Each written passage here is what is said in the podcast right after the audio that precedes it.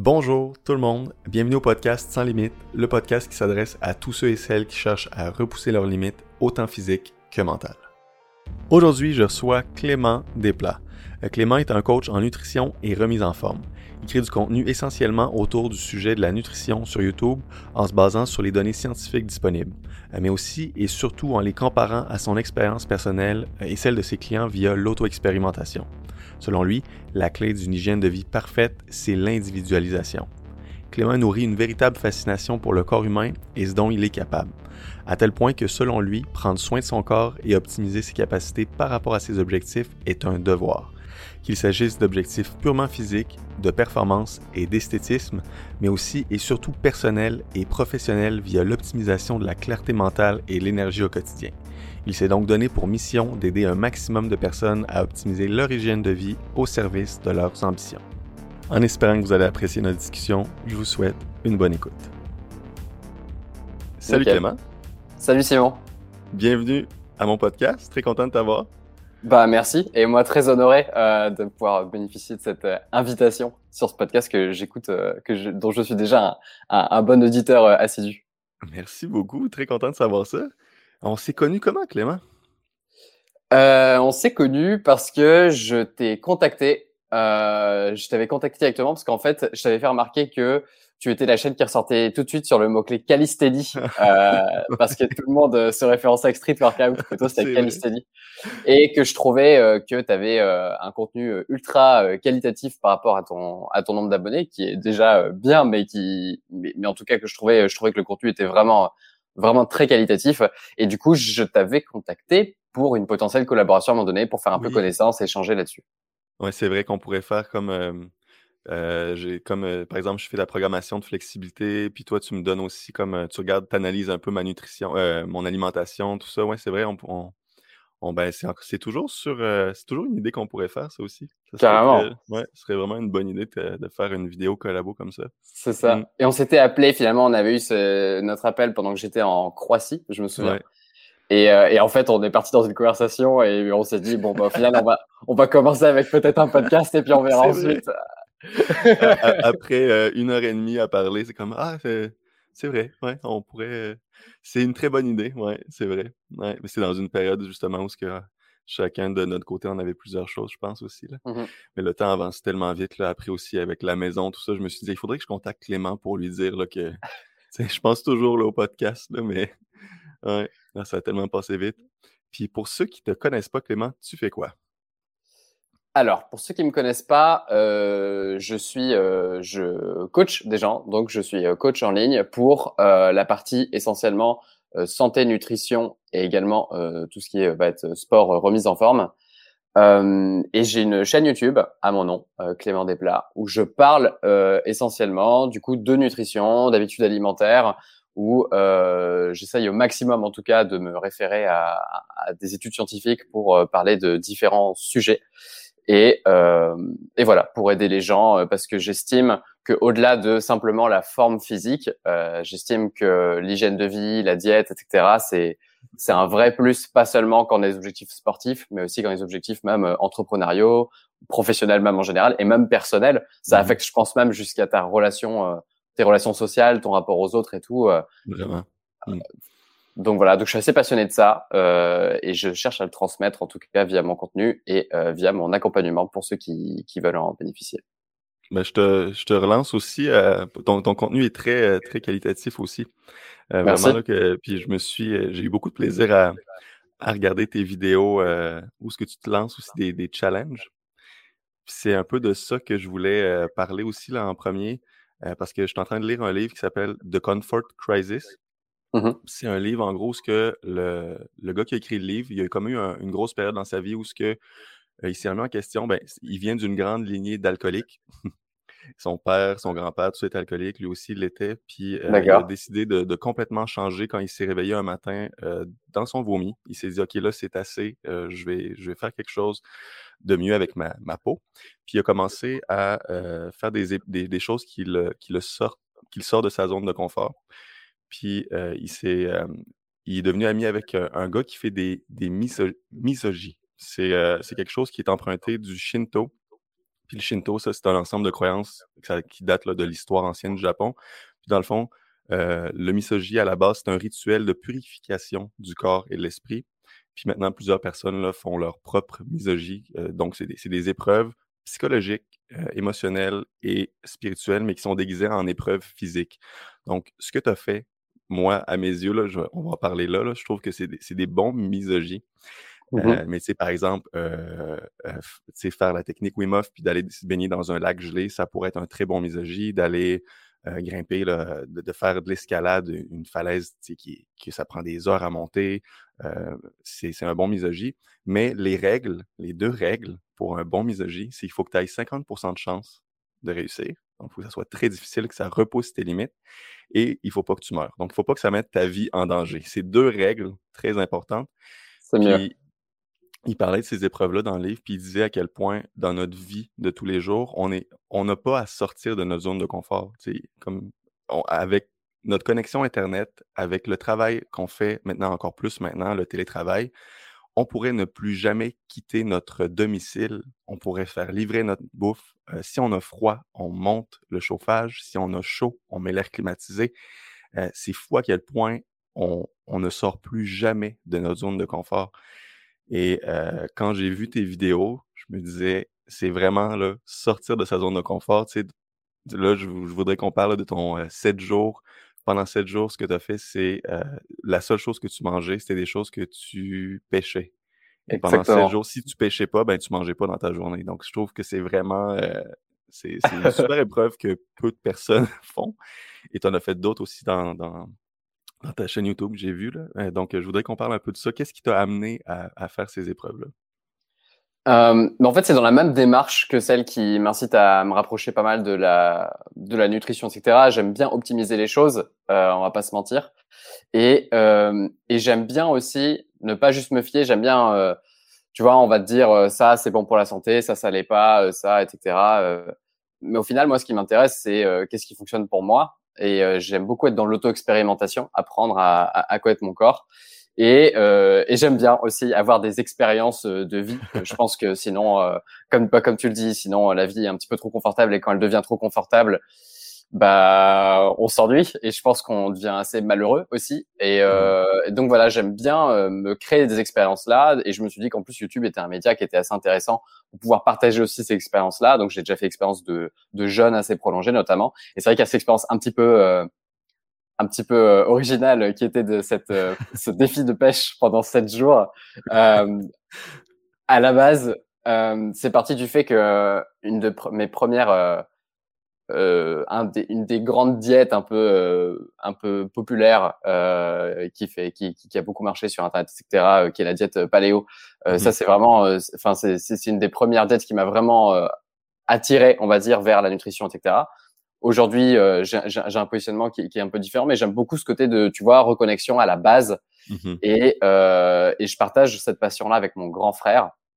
Et à un moment donné on s'était dit parce qu'on va en fait régulièrement en vacances dans l'ouest de la France, en, en Bretagne, euh, où, euh, où, mes parents ont un, endroit où on va en vacances depuis qu'on est euh, gamin. Et, euh, et de on pêche. Et mon frère avait émis cette idée-là. Euh, Est-ce que ça serait pas génial d'avoir un moment où en fait on peut manger que ce qu'on pêche? Euh, Bon, sauf que forcément pour des raisons de nutrition évidentes, euh, bah il y a pas beaucoup de, on pêche pas beaucoup de pommes et de, et de légumes, euh, de fruits et légumes dans la mer. Donc on s'était dit, il faudrait trouver un moyen où voilà, en fonction de ce qu'on pêche, on a le droit à telle quantité de légumes, etc. ou de fruits et légumes. Et euh, lui, finalement, a pas pu le faire avec moi parce qu'il avait eu un, un, changement de programme. Et moi, je me suis dit, j'ai quand même vraiment envie de faire cette expérience. Donc, je l'ai faite, je l'ai documentée. Euh, J'étais resté en fait euh, en Bretagne euh, tout seul euh, au mois de septembre, donc hors saison où tout le monde était déjà parti. J'ai eu la chance de pouvoir me faire prêter un bateau pendant une semaine. Et, et j'ai vécu le truc à fond, où j'ai vraiment mangé que ce que je pêchais pendant pendant une semaine. Voilà. Est-ce qu'il y, est qu'il y, a des journées où ce que tu disais qu'est-ce que j'ai fait? pourquoi j'ai fait ça? Alors ouais, et pas que moi. Euh, ça m'est arrivé d'appeler euh, des gens que je connaissais qui avaient un peu plus d'expérience que moi en pêche pour euh, pour dire bon bah voilà deux choses. La première, euh, je me suis lancé dans un, un, défi à la con, et le deuxième, j'ai besoin de ton aide. Du coup, je lui explique le défi, et la personne me disait ouais alors je te confirme, c'est vraiment un défi à la con. Et après, bon, il me donnait quand même quelques petits conseils. Euh, maintenant, comme il y a moins de touristes aussi en septembre, les personnes qui étaient sur l'eau avec moi, euh, à côté, etc., dans ces coins-là, c'était vraiment des, des passionnés, des locaux qui étaient très ouverts à la conversation. Donc moi, ça m'arrivait d'aller les voir et de leur demander aussi des conseils pour m'aider. Euh, et voilà, donc en soi, certaines zones de confort, oui. Maintenant, j'ai conscience que faire un tel défi, euh, c'est déjà un luxe énorme. J'avais accès à un bateau, j'avais accès à du matériel de pêche. Mm-hmm. Donc, euh, donc confort, inconfort, oui. Maintenant, oui, il y a des, il y a des fois où, où juste, bah, t'as quand même des obligations du quotidien. Et, euh, et j'ai passé, je passais plus de 8 heures en mer pour essayer de choper quelque chose et je pêchais rien. Et il fallait que je fasse avec. Et, euh, et ça, c'était, ça, c'est intéressant. Mais tu sais, tu parles que tu avais un certain luxe, dans le, tu sais, que tu avais accès à un bateau, tout ça, mais tu as, as, quand même fait quelque chose que, que, que la plupart des personnes n'auraient pas fait. Tu sais, quand, quand, quand, quand je t'ai dit euh, tantôt, là, avant qu'on commence l'enregistrement, que 20% des personnes, tu sais, qu'il y, a seulement 20% des personnes qui vont manger quand, quand, ils ont vraiment faim réellement, tu sais, que la plupart du temps, les personnes vont manger soit parce que euh, il est midi, ils se disent qu'ils doivent manger, ils n'ont pas réellement faim, ou euh, par, euh, par stress, ils vont manger à cause qu'ils sont stressés, ils vont. Mmh donc, tu sais, c'est vrai qu'on c'est rare qu'on ressent là, une grande faim et que qu'on vit ça. Puis toi, tu l'as vécu. Là. Il y a des journées que tu pêchais pas, donc tu mangeais tu mangeais pas nécessairement. Tu mangeais la. Qu'est-ce que tu avais mangé la, que tu avais pêché la veille, un petit reste ou des choses comme ça? C'est ça. c'est ça. Et en même temps, euh, je suis aussi un gros passionné de cuisine et, euh, et j'adorais à quel point ça repoussait un petit peu mes limites. J'étais dans le non-gaspillage au possible parce que forcément, moi, quand je pêche, déjà, mon rapport à ce que je pêche, c'est pas la même chose quand je remonte un truc dans le bateau, mais au niveau mmh. émotionnel, on est vraiment sur un autre, un autre niveau que ce que j'avais connu jusque-là. Euh, mais aussi, je pouvais pas me permettre de gaspiller quoi que ce soit. Mmh. Donc, j'ai commencé à, à, voir comment je pouvais exploiter, mais tout, en fait. Euh, le, le, moindre morceau, organe ou autre du poisson, je l'exploitais pour pouvoir le cuisiner. Ça, c'est euh... génial. Tu as une, une relation différente avec la nourriture parce que c'est toi qui l'a justement attrapé, mais aussi à cause que tu sais que euh, tu, tu, peux tout réutiliser parce qu'il faut que tu te rendes compte que c'est la chose que tu vas manger parce que sinon tu vas avoir vraiment, vraiment, vraiment faim. C'est ça. Bah, pour revenir à ton à, à, ce que tu disais sur les personnes, euh, seulement 20% mangent parce qu'ils parce qu'ils ont faim et le fait qu'aujourd'hui on a énormément de confort. En fait, cette expérience, le but, euh, tu connais peut-être la pyramide de Maslow, la pyramide des besoins euh, humains, voilà, qui est assez connue, où en fait bah, tout en haut, on a ce côté euh, un peu euh, accomplissement de soi, et euh, tout en bas, on a les besoins primaires qui sont bah, manger, boire, enfin vraiment les besoins primaires de chez primaire. Et en fait, ce qui est intéressant, c'est que plus tu montes, plus tu remplis ces besoins en bas, plus tu vas monter dans la pyramide et tu vas commencer à te trouver d'autres problèmes. Euh, et ce qui est intéressant, je trouve, c'est que quand tu redescends en bas, bah, le reste, c'est plus très important, en fait. Parce que mmh. tu as vraiment cette échelle de besoin qui est, qui, qui, qui est là. Et, et je trouve ça fou de pouvoir aujourd'hui se reconnecter. C'est vraiment ça que je voulais faire, se reconnecter aux besoins primaires. C'est-à-dire que mmh. mon, mon, ma problématique principale de la journée, c'est pas quel est le sens de la vie. Ma problématique principale de la journée, c'est c'est même pas qu'est-ce que je vais bouffer, c'est est-ce que je vais bouffer. Et, euh, et ça, en fait, crois-le ou non, mais cette semaine-là, c'est la semaine de ma vie où j'ai le mieux dormi, où euh, je crois que c'est vraiment une des semaines les plus ressourçantes que j'ai eues de toute ma vie. C'était fou, c'était génial pour ça. C'est incroyable. Mais ça, je t'ai tombé sur euh, une recherche quand même assez récente qui montrait que, euh, la dépression, l'anxiété, puis aussi le, sentiment de ne pas appartenir à, à quelque chose, ça, ça, pouvait être lié directement au fait de jamais être testé de jamais là, avoir quelque chose qui vient te, te challenger. Mmh C'est vrai, là, de, de, de nos jours, là, on a, comme, comme, on, comme j'ai dit encore tantôt, là, on n'a rien. C'est rare d'avoir quelque chose qui, qui, te sort complètement de ta zone de, de, de, de confort. Puis le stress aussi, le stress, on, on regarde loin avant. Le stress, c'était quand tu avais un prédateur qui te courait après, ton stress, il était vraiment justifié. Là. Mais là, présentement, c'est ton PowerPoint, tu l'as manqué, ton boss te crie après, tu as un stress tellement énorme qui est l'équivalent genre du prédateur qui te court après dans il y a, il y a des, des, des, milliers d'années. Tu sais, c'est pas, c'est pas justifié. Ça te fait aussi relativiser que dans la vie, tu sais, on est stressé tellement pour des choses que ça vaudrait pas la peine d'être stressé juste pour ça. Mmh Puis, euh, tu sais, de dire que tu n'as jamais bien dormi comme ça, c'est, euh, c'est vraiment incroyable. C'est. Euh, ouais. Bah, je pense que c'est. Euh... Après, je pense que le cerveau humain, de toute façon, est vraiment euh, branché de manière à se trouver des problèmes, quoi qu'il arrive, à trouver des problèmes à résoudre, etc. Et euh... et, et oui, et en fait, c'était. Euh... euh je sais pas si tu connais euh, David Laroche. Euh, non. Non, je pense pas. C'est un, un, Français, un coach français qui parle beaucoup de, de, de développement personnel, etc. Euh, que, oh, assez, pas mal le contenu. Il est quand même assez jeune, hein Ouais, ouais, ouais, il est assez jeune. Et il avait dit un truc que je trouvais assez euh, assez génial pour donner un peu de perspective, euh, c'est qu'il disait en fait euh, demain il y a une invasion, on est en, en temps de guerre ou ce genre de choses, euh, bah tes grandes questions existentielles sur la vie, tu te les poses plus en fait, c'est plus ta priorité du tout. Mmh. Et, et, et effectivement aujourd'hui on n'a plus ça. Et et c'est pour ça que c'est pertinent de, de, de, de, vivre ce genre d'expérience et, et, de se forcer un peu à se reconnecter à ça. Et je pense que ça, Enfin, je pense que ouais, ça joue dans ton maître, ça te permet aussi énormément de relativiser parce qu'effectivement, tu reviens à ton quotidien après, quoi qu'il arrive, mais ça te permet tellement de relativiser sur euh, sur des problèmes que tu as euh, de la vie de tous les jours et sur lesquels tu as des vraies réactions émotionnelles qui sont pas toujours justifiées, quoi. Mmh Notamment ton PowerPoint. ouais. Ou manquer le bus, tu sais, de, de, de, juste ah j'ai manqué le bus, ah ok, stress intense qui monte, tu sais, c'est euh, c'est ça. Ouais. Mais là, présentement, tu, es vraiment, tu voyages beaucoup, beaucoup de ce que je vois. Mmh euh, Est-ce que tu as d'autres épreuves comme ça que tu comptes faire, que tu as déjà en tête ou euh, des, des, choses comme ça que tu voudrais faire? Alors bah déjà, juste le fait de voyager, moi c'est quelque chose d'assez nouveau d'avoir ce style de vie-là. Euh, en fait, à la base, moi j'habite à Paris. je suis un gros amoureux de la ville de Paris. J'adore cette ville. Euh, et c'était très dur pour moi de quitter cette ville. Euh, je l'ai quitté parce que euh, parce que en fait avec le Covid, juste avait tous les inconvénients de Paris sans les avantages. c'était juste une prison qui coûte cher. Mmh. Et, et, donc je pouvais plus me permettre de vivre là-bas. Et c'est pour ça que j'ai rendu mon appartement. Et en fait, rendre son appartement à Paris en tant qu'entrepreneur, parce que quand je l'avais pris, j'étais j'étais salarié encore. Euh, récupérer ensuite un appartement à louer en tant qu'entrepreneur à Paris, c'est très compliqué parce qu'il faut plein de dossiers, il faut plein de plein de paperasses, etc., justifier de revenus. Euh. Et donc en fait, ça voulait dire que je savais pas quand est-ce que je pourrais y retourner. Donc ça, c'était un énorme pas euh, en dehors de ma zone de confort. Et tant qu'à faire, quitte à être dans cette expérience-là, euh, bah, je me suis dit, je vais avoir ce style de vie où je vais juste voyager à droite à gauche. très honnêtement, j'ai pris mes billets pour aller au Mexique et je vais partir trois mois au Mexique très bientôt. Euh, j'ai aucune idée de où je vais passer la majorité de mon temps au Mexique, ce que je vais faire exactement là-bas. Euh, c'est juste que c'est un pays dans lequel j'ai déjà vécu six mois et que j'aime beaucoup, que j'avais envie de retrouver. Et, et aussi, euh, et aussi, bah, pour des raisons économiques, on va pas se mentir, euh, je peux vivre plus confortablement au Mexique euh, que mmh. en France, donc ça, ça joue. Donc ouais, voilà, il y a ce, ce genre, euh, ce genre de d'expérience là pour mon quotidien. Et sinon, je viens d'en finir une. Il y a ton travail aussi que, tu as quitté. Tu avais un travail qui était comme stable, qui était qui donnait beaucoup de, de, de, sécurité. Finalement, tu as quitté ça pour travailler un peu aussi, à, travailler à ton compte complètement. C'est aussi un gros, une grosse étape qui, sort de sa, qui te fait sortir de ta zone de confort. Là. Ouais, je pense aussi, mais en même temps, euh...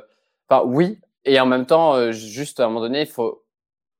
Je pense qu'il y a une sur, un, un surfantasme en fait de ce mode de vie, tu sais, le mode de vie un peu nomade digital, entrepreneur, etc. Je pense vraiment pas que ça convient euh, à tout le monde parce qu'il y a mmh. quand même des grosses contraintes qui vont avec.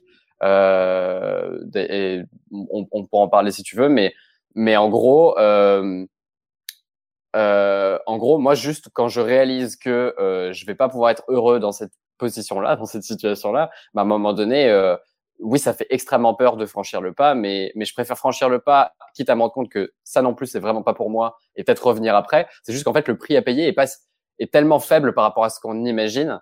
Euh, on s'imagine que si on abandonne notre boulot là, on va finir euh, à la rue si ça marche pas, le business derrière. Bah non, a priori, euh, j'avais un bon relationnel avec euh, avec mes supérieurs euh, dans la boîte où j'étais. Euh, euh j'ai quelques expériences qui, qui, qui, parlent pour moi. Si, si en entretien d'embauche, en fait, je me dis une question simple, c'est il y en a plein qui pensent qu'après ils pourront plus être embauchables, embauchés derrière. Mais en fait, moi, si je suis en entretien avec quelqu'un qui me dit que parce que j'ai pris un an pour vivre une expérience entrepreneuriale, à voyager à travers le monde euh, et voir si c'était pour moi, si à cause de ça la personne ne m'embauche pas, mais c'est de toute façon pas une personne avec laquelle j'ai envie de bosser. Enfin, à quel moment tu, tu, peux, tu peux prendre ça comme justificatif pour dire je n'embauche pas cette personne? Mmh. Ça n'a pas de sens. Mmh. voilà. Puis, euh, là, c'est ça. Euh, est-ce que tu avais déjà en tête, quand tu allais, allais, aller au Mexique, d'autres épreuves comme ça, d'autres petits challenges que tu voudras faire, soit pour documenter ou. Ouais, bah là, je viens de finir d'en tourner, enfin de faire un challenge et de tourner quelques images. Après, il faudra que je fasse le reste de la vidéo, mais c'est la prochaine grosse vidéo sur laquelle je travaille. Je viens de faire le semi-marathon de Paris. Euh, que j'ai fait du coup euh, bah, hier. Alors je te parle, c'était hier matin. euh, voilà. Et, euh, et le challenge particulier, c'est que je l'ai fait presque pieds nus, dans la mesure où je l'ai fait en fait euh, avec des chaussures minimalistes.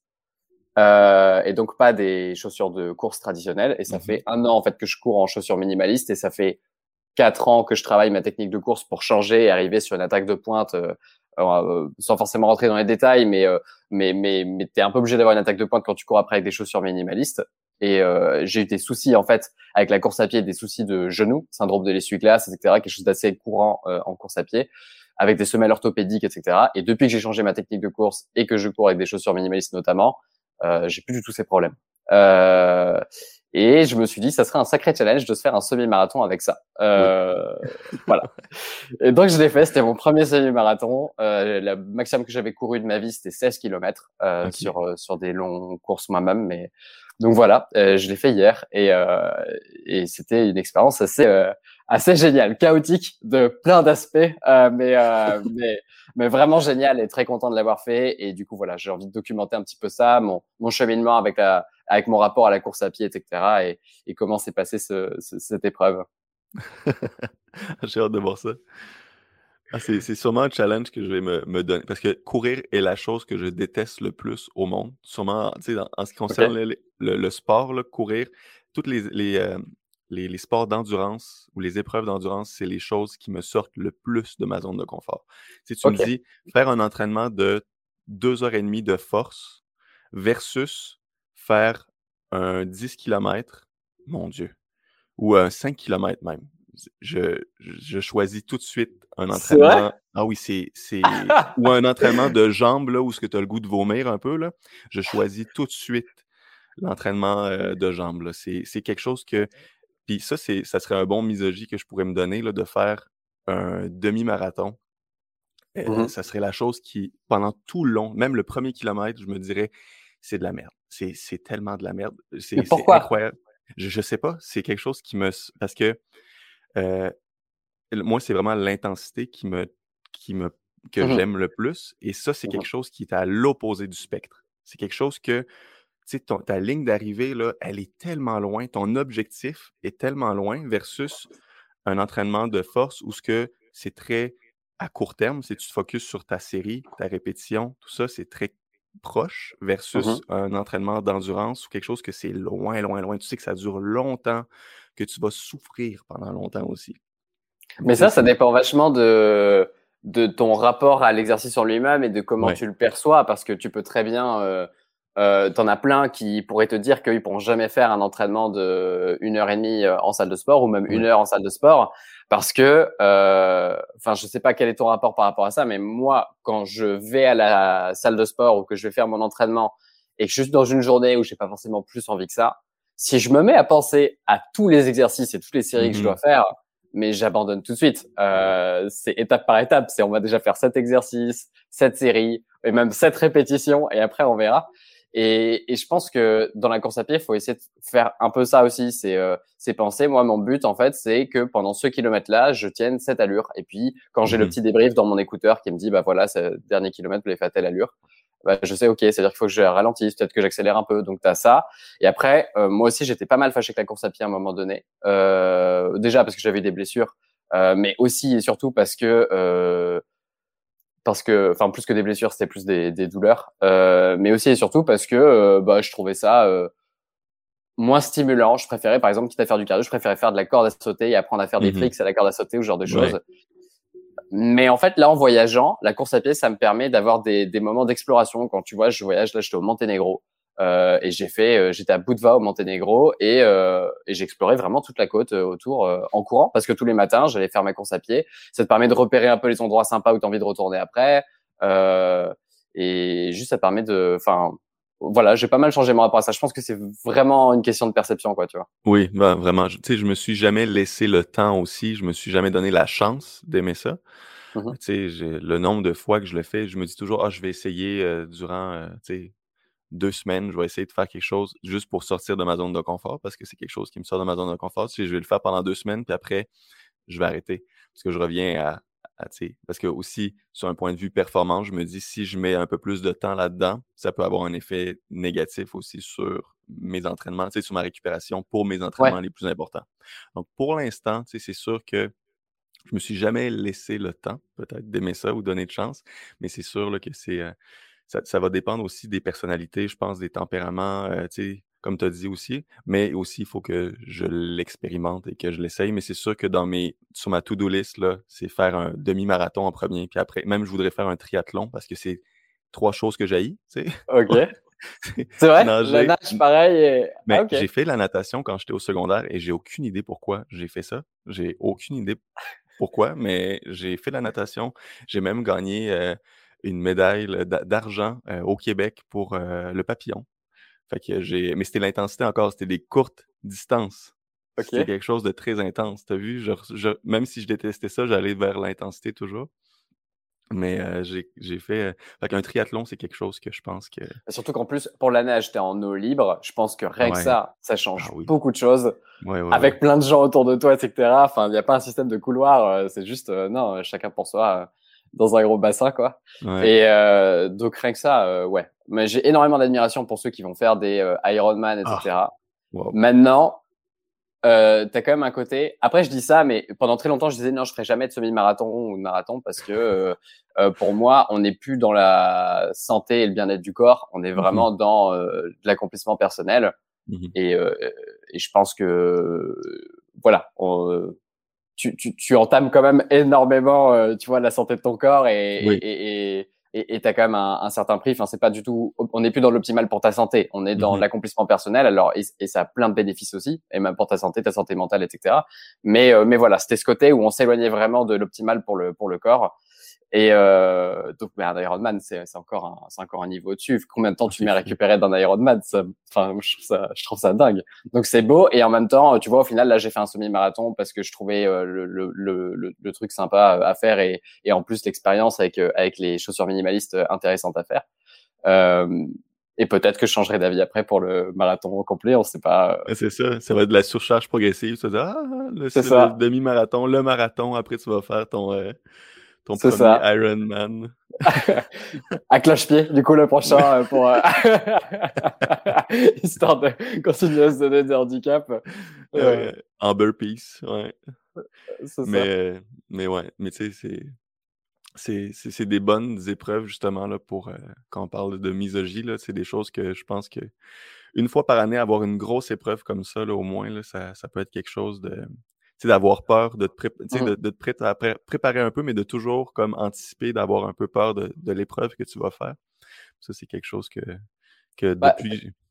T'en sors grandi, en fait, à chaque fois. T'en sors vachement grandi. Et aussi, t'as aussi un côté euh, où euh, ma première expérience professionnelle, c'est dans une grosse boîte avec vraiment euh, tout ce qu'il y a de plus euh, classique dans euh, sa façon de fonctionner, avec des personnes qui ont vraiment des quotidiens qui se ressemblent beaucoup, et ça correspond à plein de gens, et donc vraiment, je fais aucun jugement là-dessus. Mais moi, j'ai vraiment vu tout ce que je voulais pas pour ma vie euh, à ce moment-là, avec mon, entourage. Hmm. Et, euh, et je me suis dit, je veux pas avoir des journées qui se ressemblent. C'est vraiment quelque chose que je veux pas avoir. Et je trouve quand même que c'est quand même un bon moyen, le fait de toujours se, se, se donner ce genre de challenge, c'est quand même un bon moyen de, de déjà de pas avoir l'impression que le temps passe vite, oui, mais en fait, quand tu regardes en arrière, quand tu as cette philosophie de te faire ces expériences-là, tu as l'impression d'avoir vécu tellement de choses. Quand je regarde un an en arrière, je fais ah oui la vache, il y a un an j'étais là, et il y a eu tout ça entre temps, plutôt que de me dire que bah euh, en un an j'ai eu un taf qui était assez rébarbatif, euh, tu vois, avec euh, les mêmes horaires. et ça convient à des gens, mais moi je voulais vraiment que cette chose différente. Je trouve que ça te donne une vie un peu palpitante, quoi. Et et en plus, tu as les, encore tes expériences que tu maîtrises, c'est toi qui choisis, tu te mets ces challenges-là mais en t'exposant aussi, en sortant de ta zone de confort, tu t'exposes aussi à des challenges que tu maîtrises pas du tout et, euh, et qui aussi, euh, d'une manière, te font euh, relativiser et, et, et, grandir. Et exemple récent, c'est que c'est que bah la veille, la veille de mon semi-marathon, du coup en fait là je rentrais tout juste d'Espagne et je me suis fait voler mon portefeuille avec tous mes papiers dedans après avoir trouvé 20 euros par terre. exactement, exactement. Alors ça, c'est génial. C'est déjà, euh, j'avais, euh, bon bref, quelques petits euh, soucis perso à gérer ce, ce jour-là qui faisait que je passais pas forcément une très bonne journée. Je trouve 20 euros par terre, je m'envoie sur Instagram en disant c'est fou la psychologie humaine. Je, je passe pas une bonne journée, je trouve 20 euros par terre, je suis content alors que ça n'a pas changé ma vie. Et, et vraiment, dans les deux heures qui suivent, je me fais voler mon portefeuille avec ces 20 euros-là, plus 300 euros, mes papiers, toutes ces choses-là ça permet de relativiser quand même. Euh, c'est vraiment le, le, principe même de l'impermanence des choses. Tu sais que tu apprends dans la religion bouddhiste un peu, euh, tu vois, tout est impermanent, ne t'attache pas aux choses, euh, tout peut disparaître à tout instant. Ah, c'est ah, ça, là. Quand j'ai vu ta story, j'ai vu la suite en plus. C'est comme, hey, je viens de trouver 20 euros par terre. La story d'après, c'est comme, tu sais, tantôt, quand je vous ai dit que j'avais trouvé 20 euros, ben, je viens de me faire voler mon portefeuille dans l'avion. Je suis comme, oh my god. c'est ça. Exactement. Ah, ouais. Euh, là, vu que tu voyages beaucoup, en mmh ce qui concerne ta, ton alimentation, tout ça, est-ce que, euh, est-ce que ça t'a amené à trouver vraiment des stratégies comment garder une bonne alimentation euh, tout en voyageant, des, des, trucs que tu pourrais donner aussi à ceux qui voyagent beaucoup, mais qui veulent mmh continuer à vraiment prioriser leur, leur, leur, alimentation?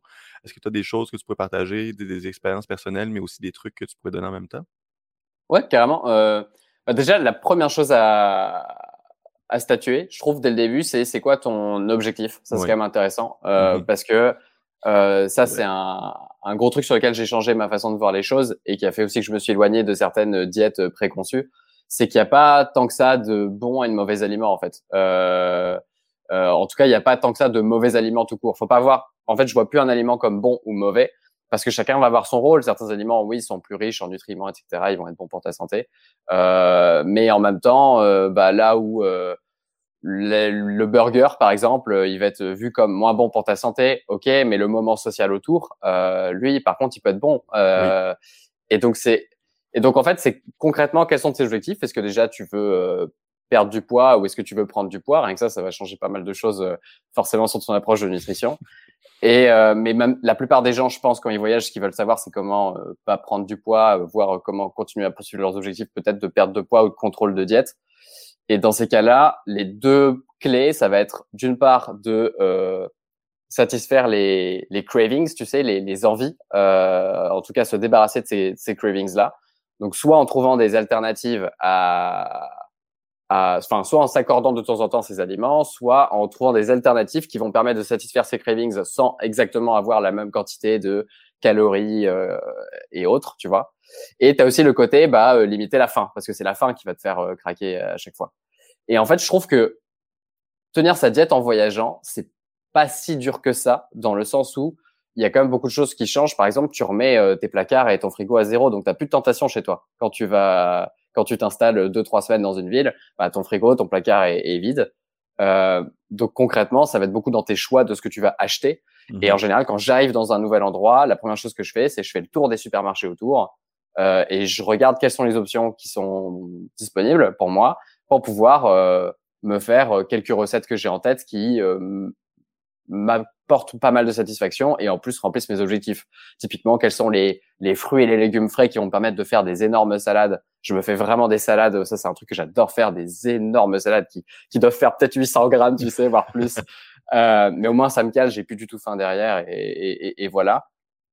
Euh, ou alors aussi, bah, me faire, euh, j'aime bien me faire des alternatives de, euh, bah, de, de, de, de, pâtisserie. Euh, j'ai un diplôme de pâtissier aussi, tu vois, en France. Mmh. Je, je, je, je, suis un gros passionné de gastronomie. Euh, et, euh, et, et, faire des sortes d'alternatives de pâtisserie, de dessert, mais peut-être un peu plus protéinées, ce genre de choses. Enfin voilà, qu'est-ce qui est disponible pour avoir ces options-là?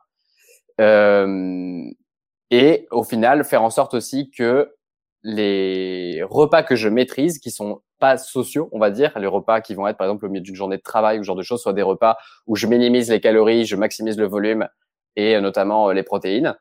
Et comme ça, ça me laisse beaucoup plus de marge si jamais au dernier moment on me propose, je sais pas moi, une soirée salsa mhm. euh, en Espagne, tu vois, ou euh, ou voilà un événement social où ensuite on va aller au restaurant, on va aller euh, peut-être boire quelques verres, ce genre de choses.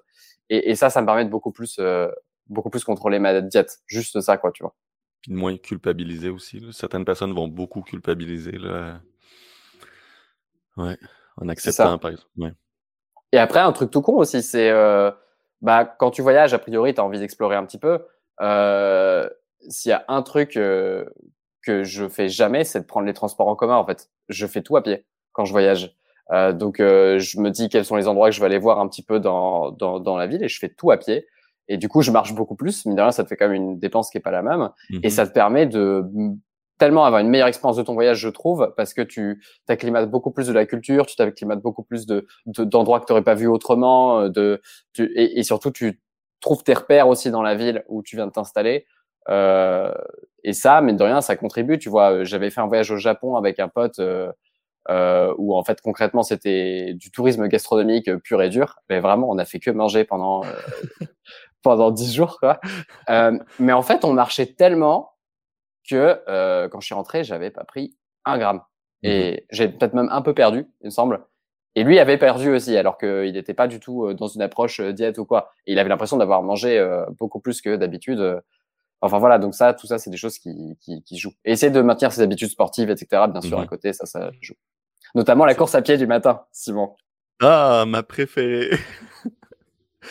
c'est, la, marche, c'est tellement une activité sous-estimée que je suis retombé en amour avec ça. Ben, je pense pas que j'ai jamais été en amour avec la marche, mais cette année, on dirait que c'est quelque chose qui m'a vraiment euh, je prends l'habitude, je me rends compte que 10 000 pas par jour, j'étais tellement loin de faire 10 000 pas par jour, que j'avais bien, j'avais bien m'entraîner cinq fois par semaine. Euh, ça restait que j'étais très sédentaire. J'ai, mmh la, partie, la, plus grosse partie de ma journée, c'était assis en train de faire du montage, en train de penser à mes prochaines vidéos, à mon contenu pour mes, pour mes membres, ma plateforme. Mais à part mon entraînement, je, ma dépense énergétique à la fin de la semaine était nulle. Là. Je, je, je bougeais pas beaucoup. Donc, quand j'ai réalisé c'était quoi 10 000 pas, puis que j'ai installé juste un, compteur de pas pour voir approximativement c'était quoi le nombre de pas que je faisais. J'ai comme 1200. Je OK, OK, je vais voir c'est quoi 10 000 pas. J'ai été faire 10 000 pas. J'étais comme, OK, faut que je, faut que je fasse quelque chose. Puis, à partir de ce moment-là, euh, j'ai commencé à, perdre du poids au fil des semaines. Puis, euh, c'est tellement une, stratégie très simple à, à, mettre en place, à juste marcher plus dans ta semaine en gardant un peu le, la, même alimentation durant ta semaine, ben, moi, j'ai augmenté ma dépense énergétique, puis j'ai pu me rendre au poids que je voulais atteindre aussi assez facilement sans rien changer là, dans. carrément, c'est un des grands mots, euh, je pense, euh, aujourd'hui, hein, la, la, sédentarité euh, à, l'extrême. Et après, ce qui est cool, c'est que les démocratisations aussi, tu vois, des podomètres sur sur les téléphones ou quoi, ça te permet quand même de te rendre compte un petit peu si tu as envie de te donner un, un, ordre de mmh grandeur. Et, et comme c'est mesurable, c'est facilement, ce qui est mesurable est assez facilement améliorable aussi. Euh, donc ça c'est cool. Et d'ailleurs, ça avait fait l'objet d'un euh, autre de mes grands défis. J'avais fait 25 000 pas par jour pendant 7 jours. Quoi? Ah oui, c'est aussi sur ma chaîne YouTube. J'ai fait Je crois que c'est la vidéo qui a fait le plus de vues d'ailleurs sur ma chaîne. 25 000. Euh, ouais, 25 000 pas par jour pendant 7 jours. Et en fait, ça, par exemple, alors déjà clairement, ça m'a bien fait sortir de ma zone de confort. Euh, mais aussi, j'avais énormément de choses à faire niveau travail euh, à ce moment-là. Et en fait, j'ai appris à m'organiser différemment mmh. euh, pour concentrer toutes les tâches que je pouvais faire sur mon téléphone, sur des créneaux pendant lesquels j'allais marcher en fait. Et euh, donc tout ce qui était appel, je le faisais en marchant. Euh, tout ce qui était euh, rédaction de mails ou genre de choses, en fait, ce que je faisais, c'est que j'ai trouvé un, il y avait une grande digue de bord de mer euh, à, à peut-être 10 minutes à pied. J'y allais et en fait cette grande digue, elle était tellement large que tu pouvais faire euh, des allers-retours sans forcément toujours regarder exactement devant toi, quoi. Et de temps en temps, bah, tu fais ta petite pause euh, de respiration du grand air de mer, tu regardes à droite, il y a la mer, le paysage, c'est sympa, tu te ressources 30 secondes, puis tu replonges dans ton travail.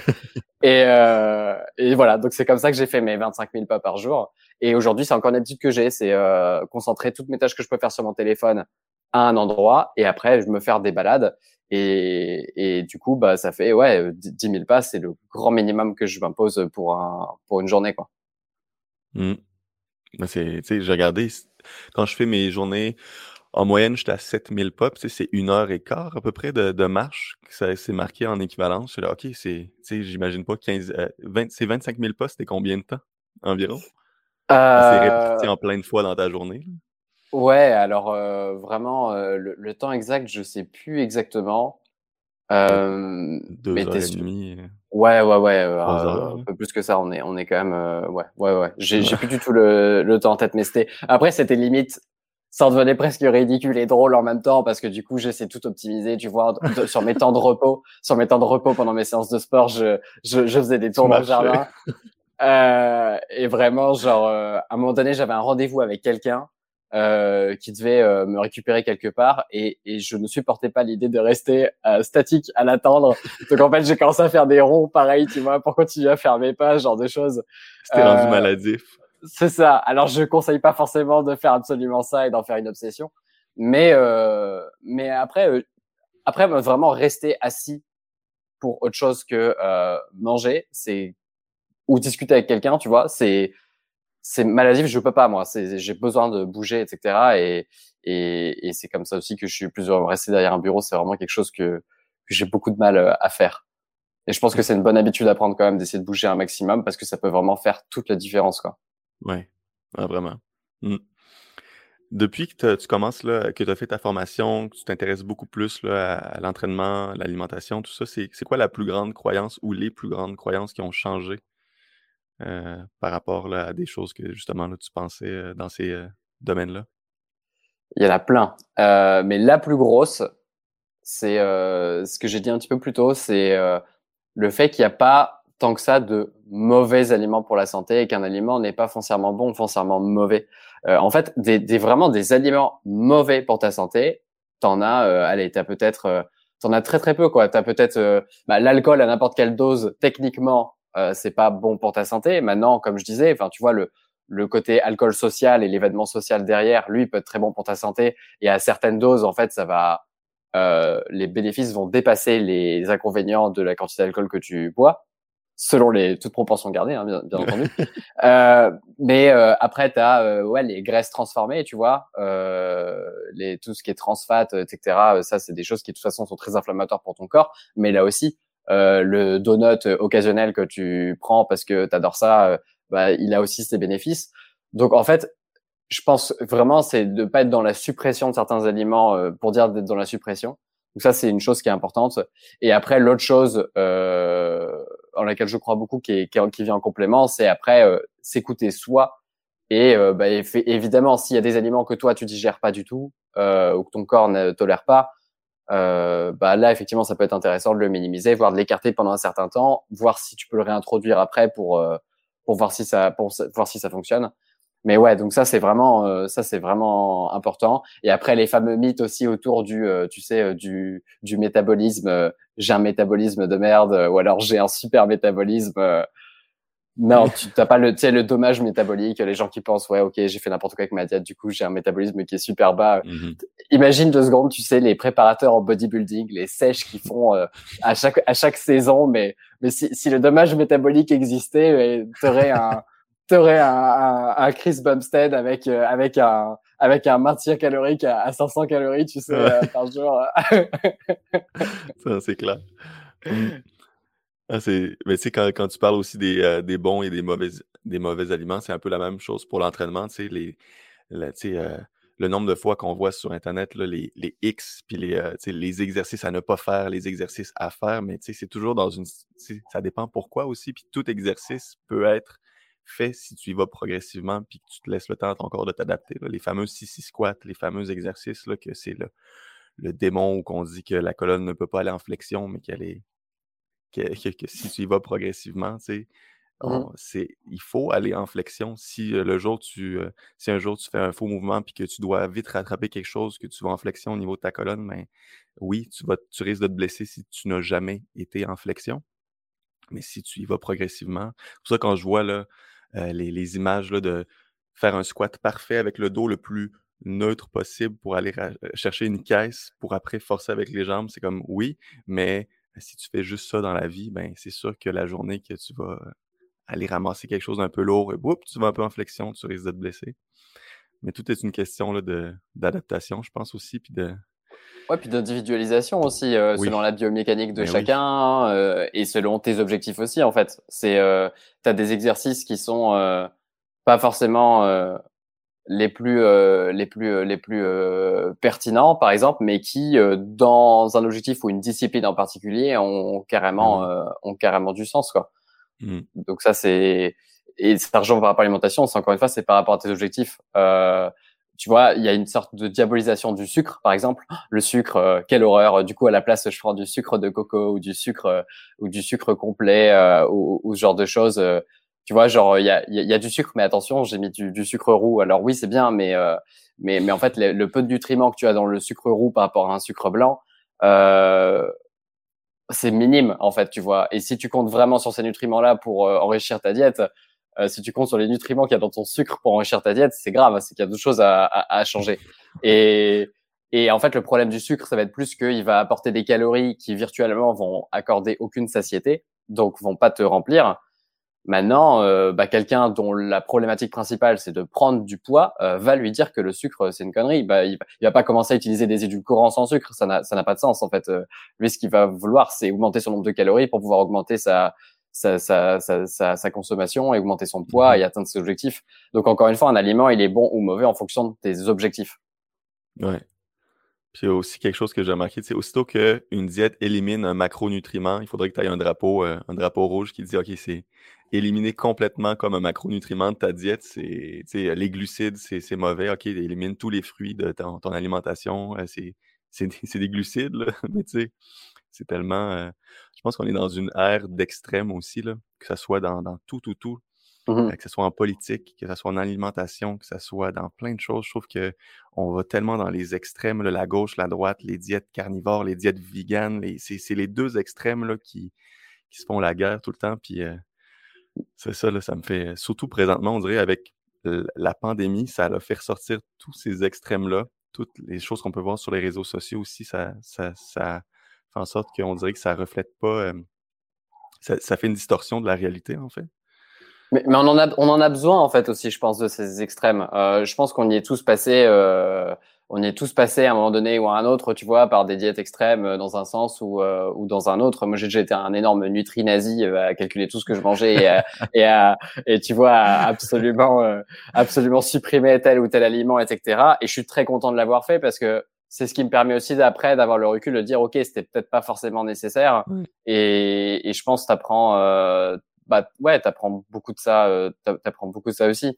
Euh, à une époque, j'avais essayé, c'est à l'époque où j'habitais au Mexique, en 2017, j'avais essayé ma première expérience avec le régime cétogène. En 2017, on parlait quand même beaucoup. Aujourd'hui, on en parle encore beaucoup, hein, mais, mais, ça faisait partie des années où on parlait beaucoup du régime cétogène. Ça, ça de plus en plus. Et, et sauf que j'avais aucune connaissance virtuelle euh, ou réelle sur le sujet, si tu veux. Moi, j'avais juste retenu que régime cétogène égale très peu de glucides euh, voire virtuellement quasi pas. Et, euh, et je m'en suis tenu à ça et j'ai fait euh, mon expérience cétogène au Mexique. Au final, j'ai pris énormément de poids parce que je mangeais beaucoup trop de gras. Donc oui, j'atteste, on peut prendre du poids en régime cétogène, c'est pas un régime miracle. Et aussi et surtout, je, le faisais super mal parce que euh, à des moments donnés, en fait, mon corps était en adaptation euh, cétogène. Ça m'arrivait de craquer, de manger un peu plus de sucre, mais en fait, du coup, ça voulait dire que mon corps était constamment dans l'adaptation et j'arrivais pas à le tenir suffisamment longtemps pour bien m'adapter. Et on a eu une euh, randonnée euh, en haut d'un volcan euh, mexicain qui s'appelle le Nevado de Colima. C'était une des randonnées les plus dures de ma vie.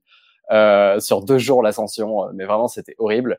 Et j'étais en hypoglycémie pendant euh, énergie, pendant, pendant, toute l'ascension, c'était super dur. J'ai commencé à avoir de la fièvre et tout. Enfin, j'étais pas bien.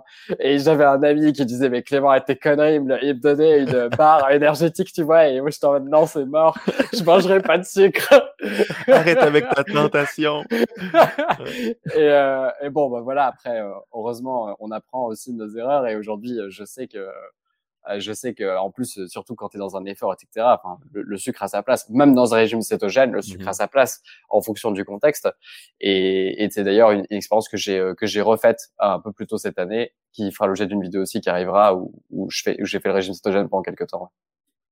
Ah, c'est, t'as, as vraiment raison.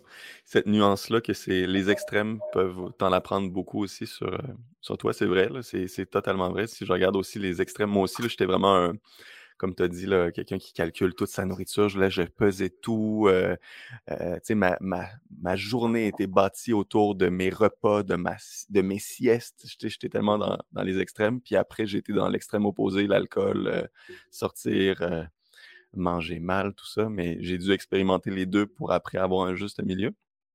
C'est vrai aussi qu'il y a beaucoup de, de cas de personnes, par exemple, qui vont qui sont véganes pendant comme 5-6 ans, puis après ils sont carnivores. J'en ai vu plein ces temps-ci. Puis j'étais comme, OK, c'est les deux opposés. T'es passé de, es passé de l'opposé à un autre, puis j'en reviens pas. C'est incroyable.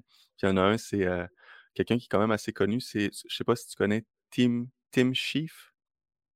Non. Euh, il, a, il, a bâti, il, a, bâti, son, sa communauté, je pense qu'il était rendu à des 700 000 abonnés, je pense, ou même plus que ça. Puis c'était un, un vegan. Il avait des t-shirts. Euh, tout son marketing était basé autour. Euh, il était vegan.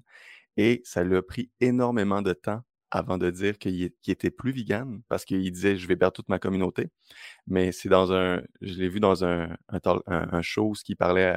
le gars lui a posé la question, puis il a dit Qu'est-ce qui s'est passé? Il dit Ben, je me suis rendu compte que euh, j'avais plus d'érection euh, ma santé était, j'avais aucune énergie dans mes entraînements, je ne pouvais plus rien faire, j'allais pas bien. Euh, j'étais tout le temps malade aussi. Et durant une nuit, euh, le lendemain, je me suis dit, je vais, je vais manger un œuf le lendemain et du poisson.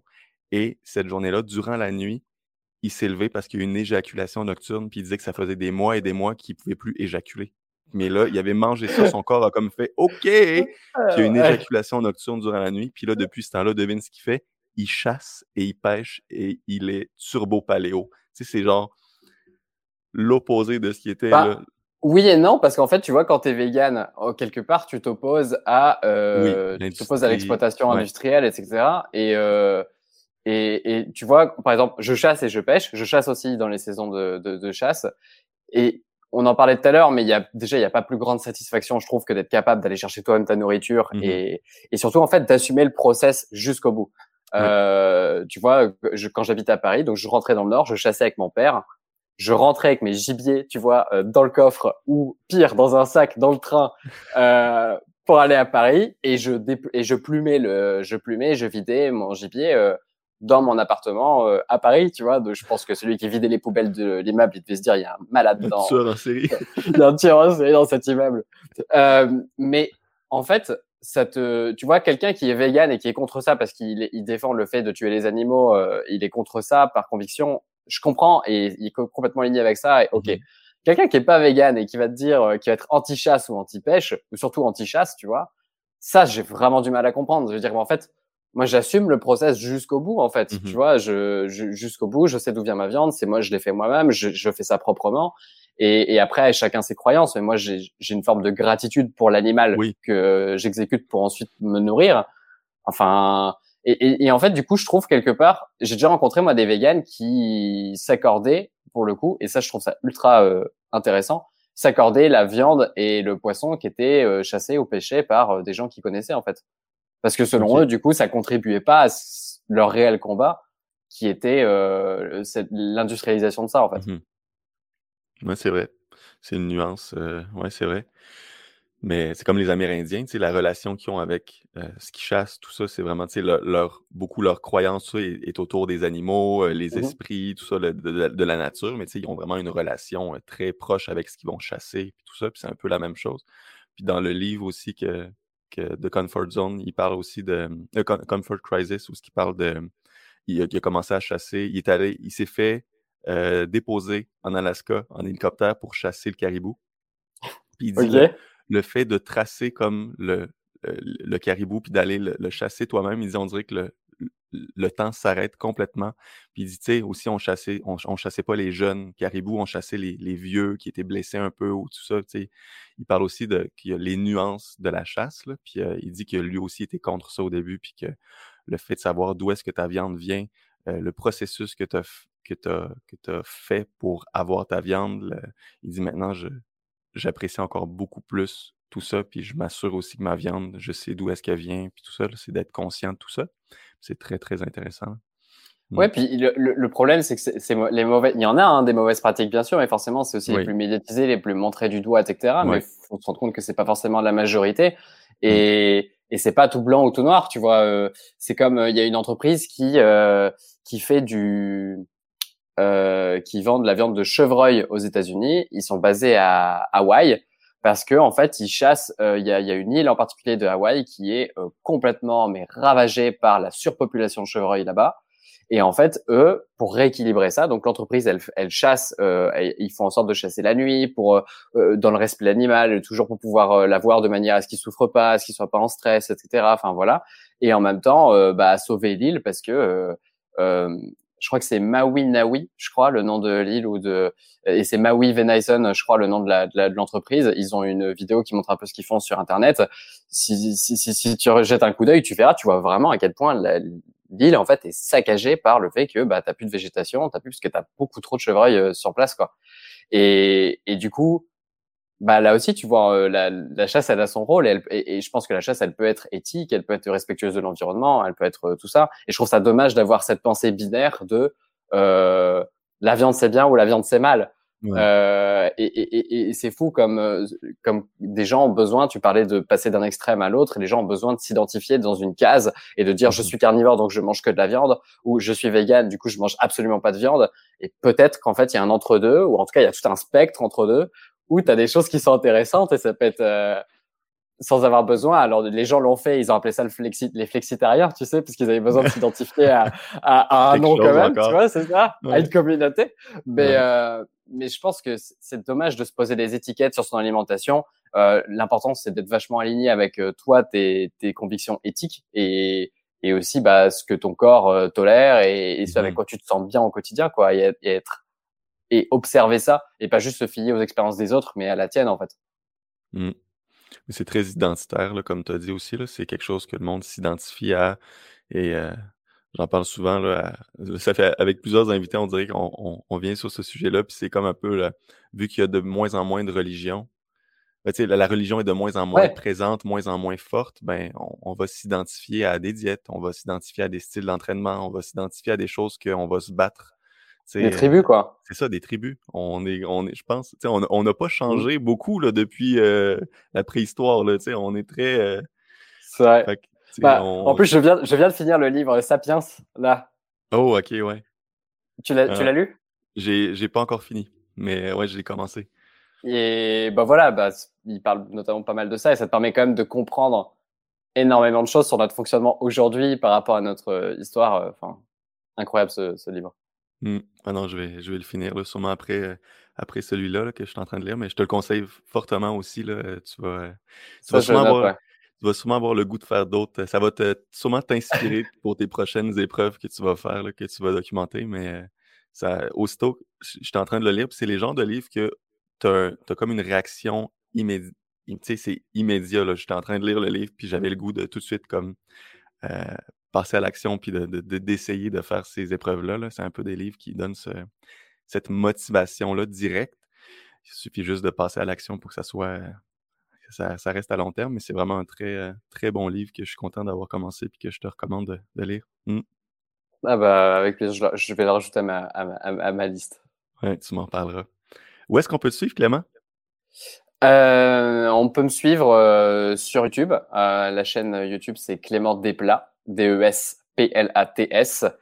Et euh, sinon, après, plus pour la partie euh, quotidien, suivre la vie un peu de nomade, c'est sur euh, Instagram. J'ai très peu de followers sur Instagram. C'est quelque chose de que je fais plus euh, à côté comme ça pour le fun.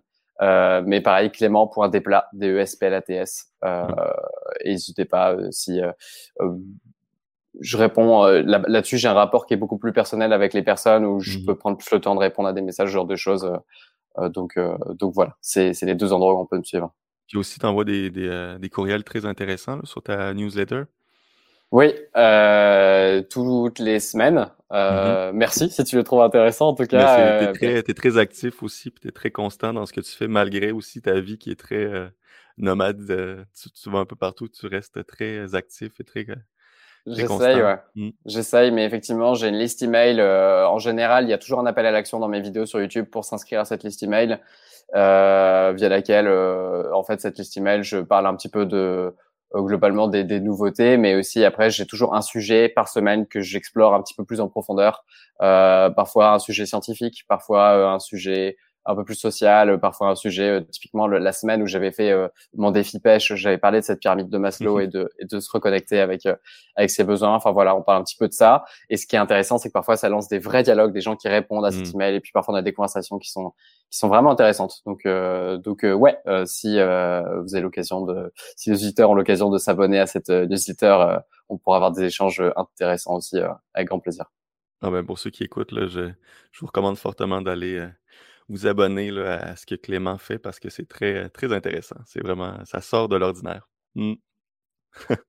ben, merci, beaucoup. Ben, merci à toi, Clément, pour, euh, cette discussion. Puis euh, l'invitation est toujours là. Ben, l'invitation qu'on s'est donnée à la base, ton invitation que tu m'as donnée, là, moi, je suis toujours euh, partant. Avec grand plaisir.